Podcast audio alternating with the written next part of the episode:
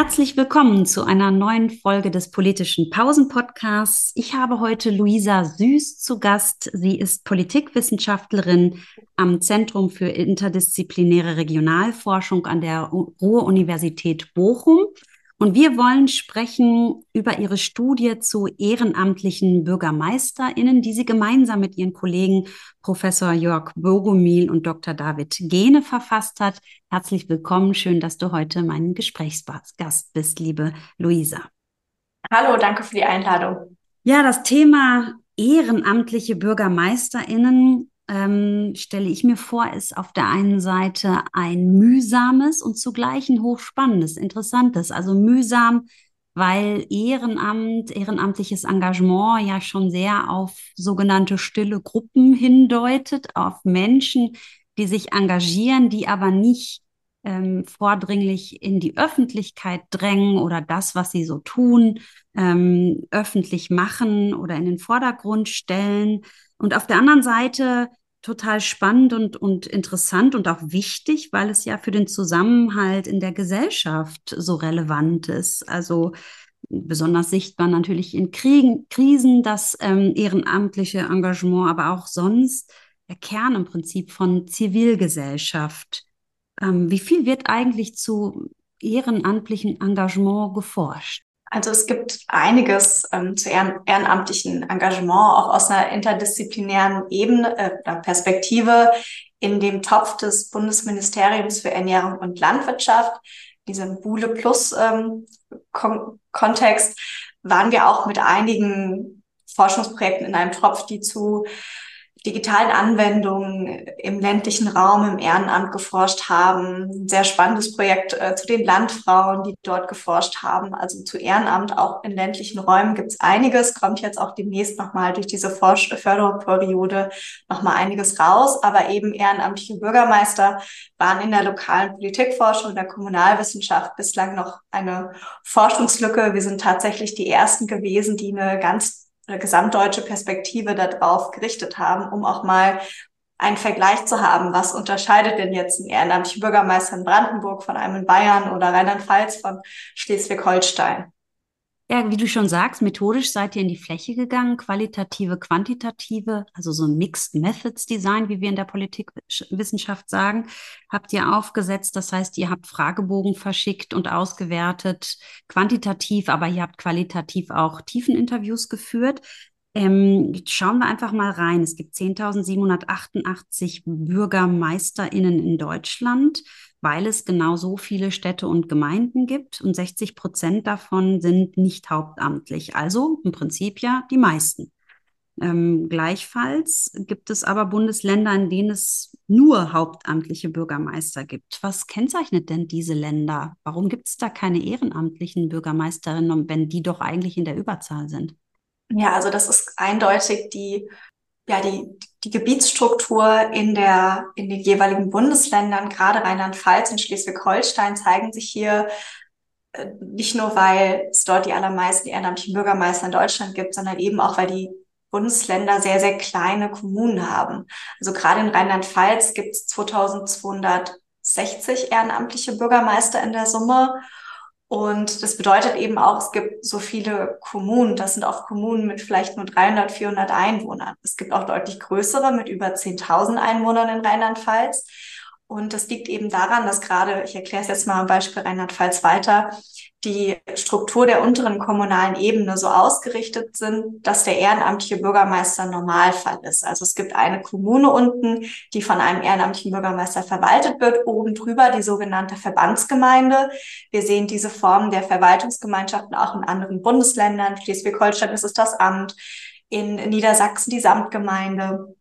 Und in Rheinland-Pfalz ist eben die Verbandsgemeinde, wo der Großteil der Verwaltungsarbeit stattfindet, wo die ähm, die Bauhöfe angesiedelt sind in vielen Fällen, wo die alltägliche Verwaltungsarbeit stattfindet. Und eben oben drüber dann noch die Kreise. Also die Struktur der unteren kommunalen Ebene ist hier zentral.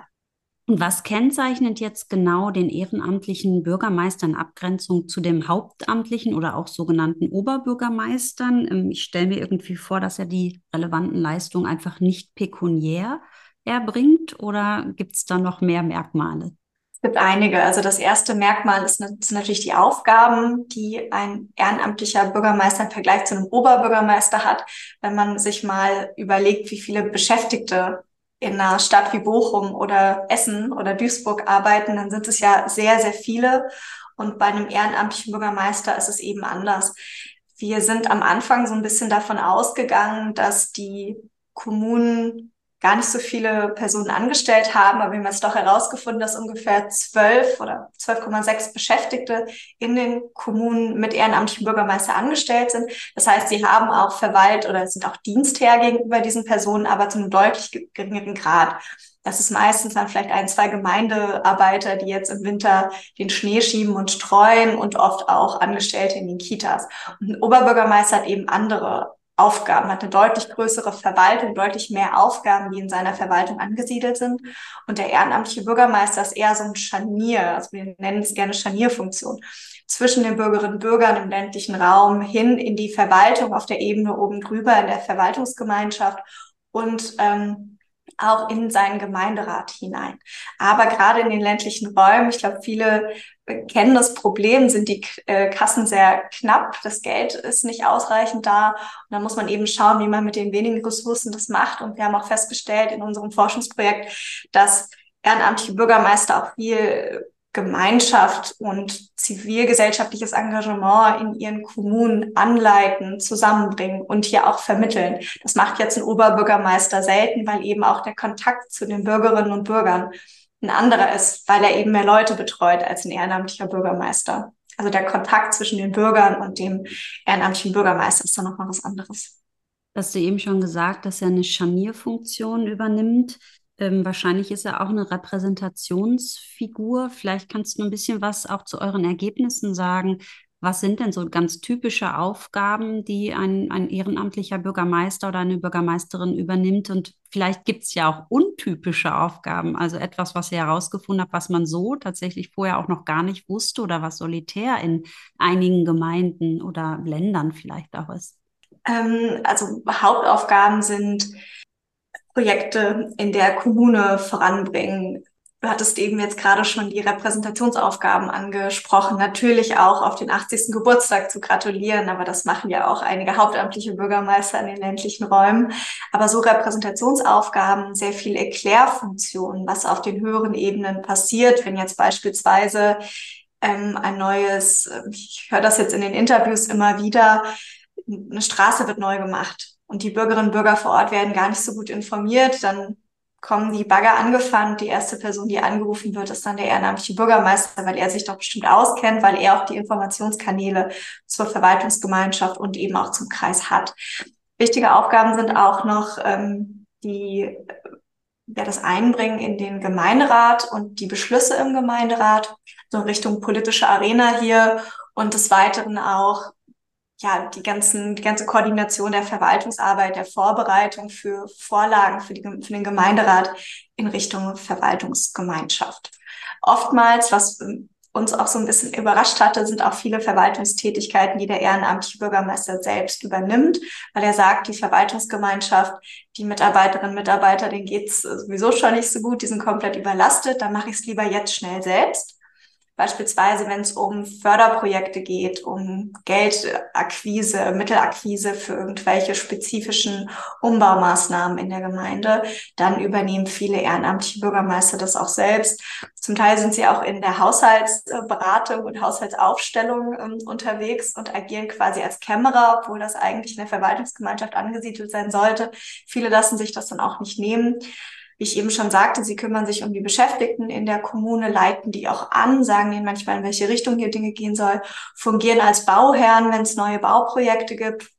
Beispielsweise Neubau einer Kita oder ein neues Baugebiet wird ausgewiesen. Das ist ja mit ganz, ganz vielen verschiedenen auch Verwaltungsschritten verbunden, um die sich dann der jeweilige ehrenamtliche Bürgermeister kümmert. Und eine Sache, die uns auch noch überrascht hatte, ist, wie viel Erklärarbeit auch außerhalb von so klassisch politischen Kontexten durch ehrenamtliche Bürgermeister übernommen werden. Ich hatte in einem Interview gehört, wie eine Bürgermeisterin mir erklärte, dass sie äh, sogar bei den Leuten klingelt, wenn sie weiß, da kam gerade ähm, Anschreiben von dem Anbieter, der jetzt Glasfaser ausbauen möchte Und sie hat eigentlich damit nichts zu tun, ähm, aber sie geht trotzdem zu den Leuten und klingelt noch und erklärt noch viel mehr, als sie eigentlich müsste, um eben dieses Projekt Glasfaserausbau in der Kommune voranzutreiben. Das ist ja wirklich ein wahres Potpourri an Aufgaben, was du da gerade beschreibst. Ähm, es gibt eine kleine Aufwandsentschädigung. Ähm, ansonsten ist es aber ja Ehrenamt und ich würde mich jetzt mal fragen, bei dem, was du gerade beschreibst, klingt das nach einem enormen Zeitaufwand. Von welcher Wochenstundenzahl, wenn man die denn beziffern kann, sprechen wir denn eigentlich? Ja, also es ist ein sehr großer Aufwand. Im Durchschnitt ergab unsere Umfrage, dass jetzt im Bundesdurchschnitt 20,4 Stunden in der Woche dafür aufgebracht werden. Und ähm, da sind die Varianzen sehr groß. Brandenburg liegt hier mit 11,7 Stunden am unteren Ende des Arbeitsaufwandes und in Bayern bringen ehrenamtliche Bürgermeister mit 39,5 Stunden pro Woche sehr viel Zeit für das Ehrenamt auf. Das ist ja eigentlich ein Fulltime-Job, fast eine 40-Stunden-Woche. Aber hier muss man auch sagen, dass einige ehrenamtliche Bürgermeister ihre Hauptarbeitszeit im Beruf reduziert haben um eben ehrenamtlich als Bürgermeister tätig zu sein und auch ehrenamtliche Bürgermeister in Bayern bekommen deutlich mehr Aufwandsentschädigung als in den anderen Bundesländern. Das muss man der Fairness halber auch noch ansprechen. Ja, trotzdem ist es ja die Frage, ob das ein Hauptberuf sein kann, beziehungsweise ob es dann doch in gewisser Weise einem Hauptberuf nahe kommt, weil sowas muss man sich ja vom Zeitaufwand auch erlauben und leisten können. Ihr habt genauer hingeschaut und befragt, wer sind denn jetzt diese ehrenamtlichen ähm, BürgermeisterInnen. Und ich selber stelle mir irgendwie einen ehrenamtlichen Bürgermeister männlich, weiß, zwischen 50 und 60 vor und natürlich gut verwurzelt in seiner Stadt oder Gemeinde. Ist das ein Stereotyp oder ähm, ist das tatsächlich auch das, was ihr rausgefunden habt? Also gibt es überhaupt den typischen ehrenamtlichen Bürgermeister oder die Bürgermeisterin? Ja, also ich glaube, da kann man schon von sprechen. Und das Bild, was du gerade beschrieben hast, kann man auch sehen. Ähm, bei den hauptamtlichen Bürgermeistern spricht man gerne von diesem 3M-Mantra, also Male, Middle-Aged, Middle Class, männlich, Mittelklasse, mittelalt. Das trifft auch auf die ehrenamtlichen Bürgermeister zu, obwohl die noch mal ein Stückchen älter sind als die hauptamtlichen Bürgermeister. Im Durchschnitt 67, äh, Entschuldigung, 57 Jahre alt. Und ähm, wir sehen hier auch eine starke Unterrepräsentation von ganz jungen, also unter 30 ist hier eigentlich oder unter 40 ist hier nur ein Bruchteil derjenigen. Wir haben hier so einen, so einen Bauch der ja 51 bis 70-Jährigen, die über ja weit über 60 Prozent ausmachen aller ehrenamtlichen Bürgermeister. Wir haben auch eine Unterrepräsentation von Frauen von 19,4 Prozent, aber hier lohnt es sich noch anzumerken, dass im Vergleich zu den hauptamtlichen Bürgermeisterinnen hier es noch mal mehr sind. Bei den hauptamtlichen Bürgermeisterinnen sind es ja ungefähr 10 Prozent und bei den Ehrenamtlichen quasi fast doppelt so viel Prozentpunkte. Wenn man die Sozialstruktur sich nochmal in einem weiteren Kontext anschaut, also sowas wie verschiedene Berufe, Bildung, gibt es vielleicht auch Aussagen über Migrationshintergründe, die du uns mitgeben kannst? Ja, also wir haben den Migrationshintergrund auch abgefragt und das war ein ganz geringer Anteil von, glaube ich, unter zwei Prozent. Also das ist schon ein sehr spezifisches Bild, was da auch repräsentiert wird als ehrenamtliche Bürgermeister. Und zur Frage nach dem Hauptberuf, der Großteil ist in der Privatwirtschaft angesiedelt, ungefähr ein Drittel arbeitet in der Privatwirtschaft, ein bisschen weniger als ein Drittel ist nicht erwerbstätig. Wir dachten am Anfang, das sind einfach viele Rentnerinnen und Rentner, die jetzt nochmal sich für ihre Gemeinde einbringen. Aber da haben wir festgestellt, dass auch einige ihren Job für das Ehrenamt aufgegeben haben, wie ich ja eben schon erklärte, vor allem in Bayern. Im öffentlichen Dienst ist ungefähr ein Viertel angestellt. Da gibt es für viele auch nochmal leichtere Freistellungsregelungen, aber eben auch nicht an jeder Stelle des öffentlichen Dienstes. Das ist einigen ehrenamtlichen Bürgermeistern sehr wichtig, das nochmal zu betonen. Und wenn man sich jetzt äh, fragt, welche Motive gibt es denn eigentlich? Warum ähm, sollte man eigentlich so viele Mühen auf sich nehmen, so viel Zeit investieren in der eigenen Kommune für so eine Tätigkeit und das vielleicht auch nochmal nach Männern und Frauen differenziert? Oder vielleicht es, sind sie auch dieselben Motive, dass man einfach Lust hat, sich für die Gesellschaft zu engagieren oder in der ersten Reihe stehen will, ähm, politisch, im politischen Engagement? Ja, also das wichtigste Motiv zu kandidieren, war eigentlich die, der Gestaltungsdrang oder der Gestaltungswille in der Kommune, also auch das Bild der Stadt und der Gemeinde nachhaltig zu gestalten. Auf dem zweiten Platz war dann quasi, dass man sich unabhängig von Parteien und Wählervereinigungen für die Bürgerinnen und Bürger einsetzen möchte. Also, dass Parteien und Wählervereinigungen im ländlichen Raum nicht so wichtig sind, das ist glaube ich, vielen bekannt. Das muss ich jetzt nicht nochmal hier extra betonen, aber eben auch dieses Einsetzen für die Bürgerinnen und Bürger. Und gerade wenn man dann nochmal überlegt, wie verwurzelt viele ehrenamtliche Bürgermeister sind und sich vielleicht auch verpflichtet fühlen für ihre Gemeinde, dann ist es nochmal wichtig, das hier zu sehen und nochmal mit zu bedenken. Aber ist das auch ein Sprungbrett in die Berufspolitik?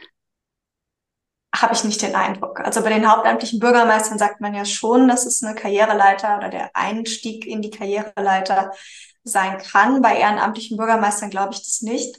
Zum einen, weil sie eben viel zu viel Arbeit selbst vor Ort äh, machen müssen, um sich auch auf höheren politischen Ebenen zu profilieren. Und im ländlichen Raum würden wir hier jetzt vielleicht von einem Verbandsgemeindebürgermeister als nächsten Schritt von äh, von einem Landrat oder auch von einem Landtagsabgeordneten sprechen da ähm, sehe ich jetzt nicht so das Karrieresprungbrett, eben auch weil die Sichtbarkeit dieses Amtes des ehrenamtlichen Bürgermeisters gar nicht so, oder zumindest in der Perspektive der ehrenamtlichen Bürgermeister, die wir befragt haben, gar nicht so gesehen wird, oftmals marginalisiert wird und die Währung im politischen Streben nach den Kandidaturen vielleicht eine andere ist. Mhm. Ich habe auch den Eindruck, aber das kenne ich nur anekdotisch, dass die Verweildauern im Amt äh, enorm sind. Also dass dieses, e, diese ehrenamtliche Position eine ist, die dann im Zweifel sogar über Jahrzehnte ausgeübt wird. Stimmt das? Lässt sich das auch übertragen? Ja, also viele ehrenamtliche Bürgermeister machen das schon sehr lange. Vor allem in Mecklenburg-Vorpommern haben wir herausgefunden, dass das schon viele seit über 25 Jahren machen. Also viele auch noch die Transformationszeit mitgemacht haben der 1990er Jahre und da auch in den Interviews spannende Dinge zu erzählen haben.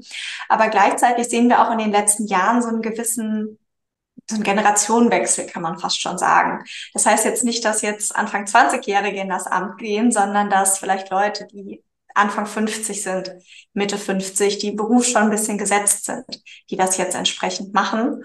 Und dass man da einen, einen Wandel sieht, weil eben auch viele, da haben wir auch nachgefragt nach dem Nachwuchsmangel und wie die Perspektive ist, ob die Befragten nochmal kandidieren möchten. Und der Hauptgrund, wenn Leute sagten, sie kandidieren nicht mehr, waren eben Altersgründe, weil sie sagen, ich mache das jetzt schon so lange oder ich bin jetzt zu alt, ich bin nicht mehr so fit, ich kann das Pensum nicht mehr so stemmen. Und dann wollen sie Platz für jemand Neues machen. Ja, das, das, die Nachwuchsproblematik sprecht ihr ja auch explizit in eurer Studie an und da wollte ich auch gerne nochmal drauf zu sprechen kommen.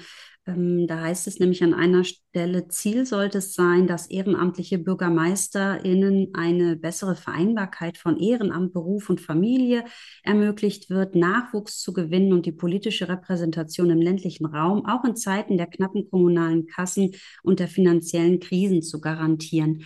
Wie kann das denn gelingen? Das ist ja schon ein hehres Ziel. Ja, das ist ein hehres Ziel und das ähm, setzt eigentlich auch an ganz vielen verschiedenen Stellen an. Also einmal ein Problem, was das Ehrenamt generell hat, dass viele Leute schon von der ähm, Vereinbarkeit zwischen Beruf und Familie sehr herausgefordert sind und gar nicht mehr die Kapazitäten für ein Ehrenamt haben, was ja auch absolut verständlich ist, dass quasi der Pool an Personen, die sich überhaupt fürs Ehrenamt interessieren, kleiner geworden ist. Und gleichzeitig sollte man dann bei den ähm, ja, Arbeitgebern anfragen oder schauen, dass die vielleicht ein bisschen mehr Verständnis bekommen. Aber das sagt sich jetzt für mich aus der Wissenschaftlerin-Perspektive so leicht.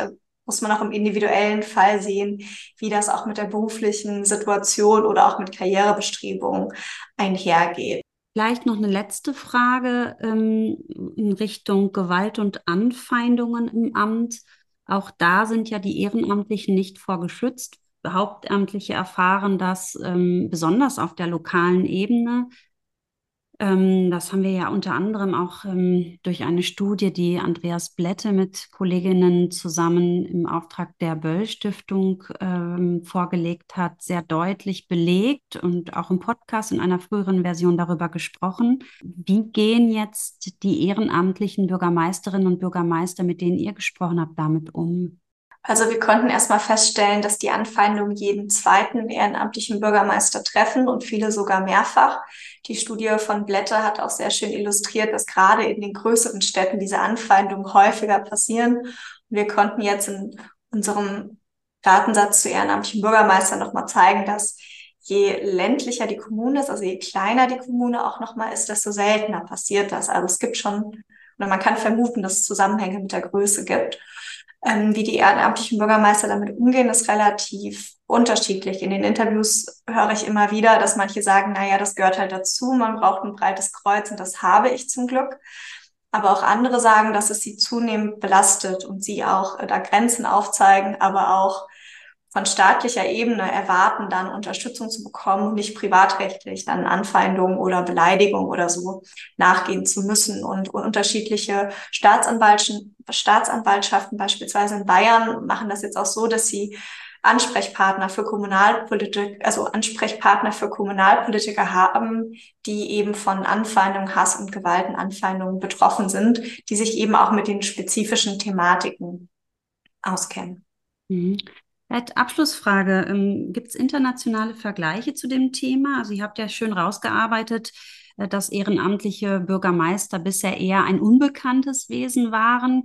Wie ist das in der internationalen Forschung? Ist Deutschland da sowas wie ein Sonderfall oder weiß man da gar nicht genau was drüber?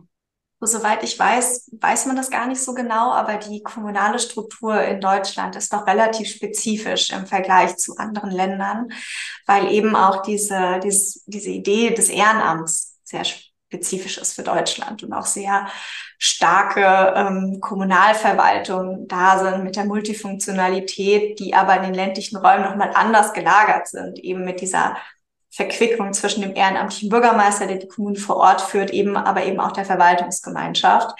Ein konkretes äh, Vergleichsbeispiel kenne ich jetzt nicht, wäre auf jeden Fall total spannend, gerade auch um vielleicht nochmal mit Tschechien oder so zu vergleichen, wo es auch starke ländliche Räume, sehr kleine Kommunen gibt oder auch mit, mit Polen, wo ja der Bürgermeister im politischen System auch eine zentrale, spannende Position einnimmt. Ähm, da habe ich jetzt leider keine Daten dazu, aber es wäre auf jeden Fall sehr, sehr spannend, um auch nochmal so die, die Funktionslogiken dahinter zu sehen und auch im Spezifika der ländlichen Räume vielleicht zu übertragen. Ja, dann ist ja im Prinzip die Idee und Aufgabe für die nächste spannende Studie, nämlich internationale Vergleiche. Du hast es gesagt, bereits geboren. Ähm, an dieser Stelle enden wir schon wieder mit dem politischen Pausen-Podcast. Ganz, ganz herzlichen Dank für die Einblicke in eure spannende Forschung und das jetzt nicht mehr ganz so unbekannte Wesen des ehrenamtlichen Bürgermeisters, der ehrenamtlichen Bürgermeisterin. Vielen Dank für deinen Besuch und das Gespräch, liebe Luisa Süß. Danke.